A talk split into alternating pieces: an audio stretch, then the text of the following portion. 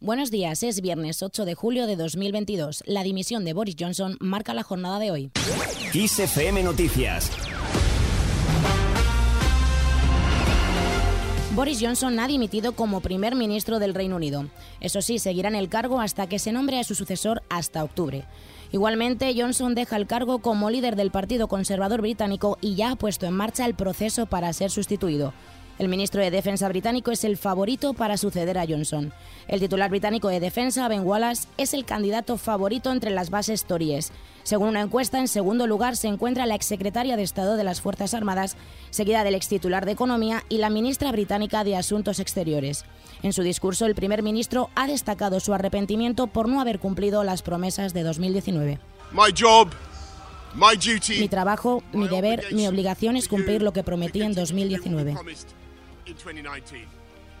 A pesar de estas declaraciones que da en su discurso, Johnson se ha comprometido a apoyar a Wallace. Daré todo el apoyo que yo pueda dar. El hasta hoy primer ministro británico ha asegurado que los plazos de sustitución se sabrán en la semana que viene. Cambiamos de asunto. Reconocida la identidad de género como un derecho fundamental. El Tribunal Constitucional ha reconocido por primera vez la identidad de género como un derecho fundamental amparado por la Carta Magna.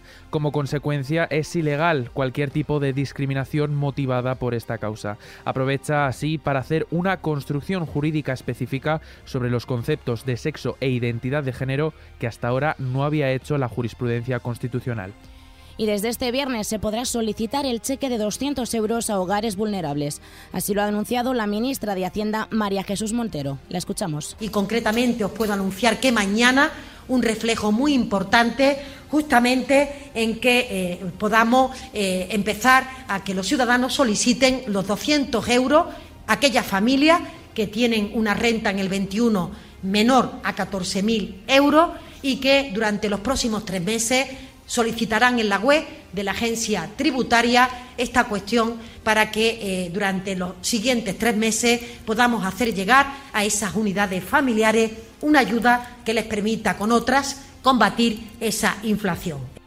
El Gobierno prevé destinar 540 millones a esta ayuda de 200 euros, que consistirá en un pago único y que el Ejecutivo prevé que beneficiará a 2,7 millones de personas. Estas personas que se podrán beneficiar de esta medida deben residir en hogares en los que la suma de las rentas que perciban los convivientes sea inferior a 14.000 euros en 2021 y cuyo patrimonio descontando la vivienda habitual no supere los 43.000 euros. Se excluye de esta ayuda a quienes ya cobren el ingreso mínimo vital, para el que también se prevé un incremento del 15%, o reciban pensiones contributivas para las que el Gobierno garantiza el incremento en línea con la inflación para no disminuir el poder adquisitivo. Y este viernes también arranca Sumar, el nuevo proyecto político de Yolanda Díaz. La vicepresidenta segunda del Gobierno ha convocado este viernes a la ciudadanía a un acto en Madrid que pondrá en marcha su proceso de escucha. Hola, quería contaros una cosa. Como sabéis, mañana arrancamos el proceso de sumar. Lo hacemos a las siete y media de la tarde en Matadero. Quiero invitaros a todas y a todos. Mañana va a ser un día de alegría, de fiesta. Después del acto podremos estar juntas, así que si os animáis, todas juntas mañana en Matadero a las siete y media y en lo que a nuestro bolsillo respecta, parece que tiene un pequeño respiro. La gasolina y el gasóleo nos dan precisamente eso, un respiro, en la primera operación salida del verano. Ambas han frenado la escalada que sufren por la invasión rusa de Ucrania tras caer durante la última semana hasta los 1,91 y 1,87 euros respectivamente. Eso sí, aplicando el descuento de 20 céntimos del gobierno. Y en cuanto a la electricidad, subirá este viernes más de un 24% hasta los 231 euros por megavatio hora, gracias en gran parte al tope impuesto al precio del gas, que de no ser por esta medida, marcaría mañana el precio más caro desde su implantación, que hubiera llegado hasta los 345 euros por megavatio hora.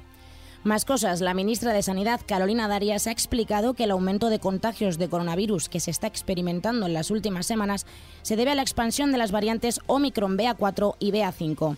Y es que ha dicho tienen mayor transmisibilidad, aunque todo apunta a que no tienen mayor gravedad.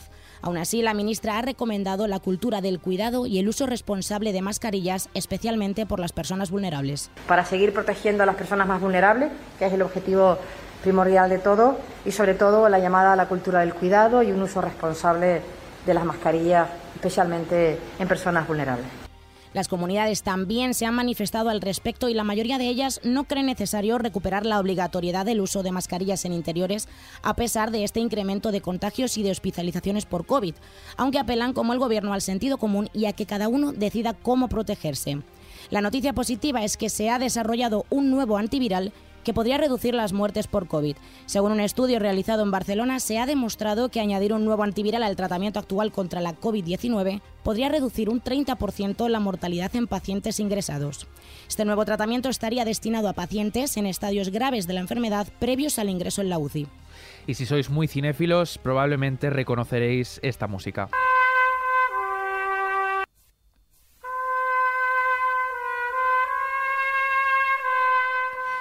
Se trata de la banda sonora de El Padrino. El actor estadounidense James Caan ha fallecido a los 82 años. A pesar de que su carrera comenzó con la serie de televisión Los Intocables, su papel en El Padrino le catapultó a la fama.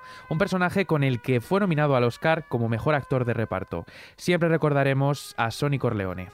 Con esto lo dejamos. La información continúa actualizada cada hora en los boletines de XFM y como siempre ampliada aquí en nuestro podcast XFM Noticias. Con Sara Delgado en la realización les mandamos un saludo de Vanessa García y Adrián Martín.